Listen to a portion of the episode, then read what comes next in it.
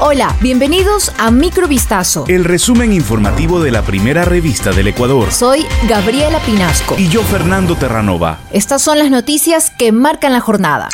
Cerca de 48.9 millones de dólares por gasto turístico se registró durante este feriado de carnaval, según una primera evaluación preliminar publicada por el Ministerio de Turismo. La cartera de Estado indicó que esto representa un 28% adicional a lo alcanzado en el último feriado de 2021. Más de 752 mil viajes se realizaron en el país y según datos del ECU 911, cerca de 2 millones de personas se movilizaron a distintos puntos del Ecuador.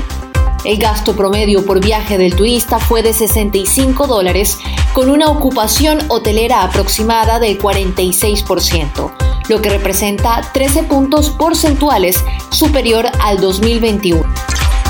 El proyecto de ley orgánica para la atracción de inversiones, fortalecimiento del mercado de valores y transformación digital, remitido por el Ejecutivo con carácter de urgente en materia económica, fue aprobado por el Consejo de Administración Legislativa con cuatro votos afirmativos.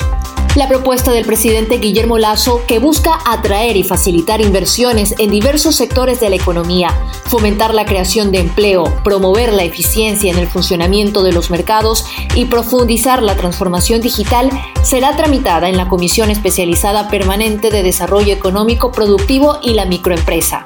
Según Lazo, el propósito fundamental de la ley es generar empleo para esa gran cantidad de ecuatorianos que viven en la informalidad, al destacar que en noviembre pasado presentó un portafolio de inversiones en el sector público por cerca de 30 mil millones de dólares en áreas petroleras, mineras, de telecomunicaciones e infraestructura. 468 personas fueron asesinadas en enero y febrero del 2022, lo que significa 277 muertes más que el mismo periodo en el año 2021, cuando recrudeció la violencia en las cárceles con más de 320 reos muertos, algunos de ellos desmembrados y quemados. La violencia de las mafias del narcotráfico golpea con más fuerza a Ecuador, en donde dos muertes al estilo de los carteles de la droga mexicanos sucedieron el pasado 15 y 20 de febrero en la provincia del Guayas. El país cerró el año pasado con una tasa de 14 asesinatos por cada 100.000 personas, es decir, casi el doble que en 2020. Lea un análisis completo en vistazo.com. 689 ecuatorianos ya se encuentran fuera de Ucrania y se alistan para retornar en un vuelo humanitario. Así lo confirmó el Ministerio de Relaciones Exteriores este miércoles. El vuelo humanitario que despegará a las 11 de la noche desde Budapest pasará por Varsovia y llegará a Quito entre las 8 y 50 y 9 y 15 de la noche del jueves 3 de marzo. Tiene espacio para 350 personas, algunos de los cuales también han cruzado la frontera con sus mascotas. Otros compatriotas han decidido salir hacia otros países europeos en donde les han abierto las puertas por temas humanitarios. Al respecto, el canciller indicó que a quienes decidan no retornar al país se les pedirá que firmen un documento de descargo para el Estado.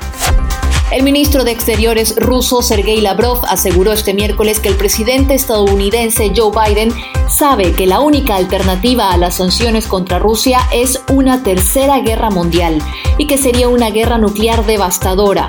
Lo dijo en declaraciones a la televisión qatarí Al Jazeera. El funcionario ruso dijo también que su país estaba listo para afrontar las sanciones impuestas por Estados Unidos y la Unión Europea por su invasión a Ucrania, pero que no esperaba que apuntaran a atletas, intelectuales, artistas y periodistas. Lavrov reiteró la disposición de su país para celebrar una segunda ronda de negociaciones con el gobierno ucraniano y acusó a este de dilatar estas conversaciones por órdenes estadounidenses. Esto fue Microvistazo. El resumen informativo de la primera revista del Ecuador. Volvemos mañana con más. Sigan pendientes a vistazo.com y a nuestras redes sociales. Thank you.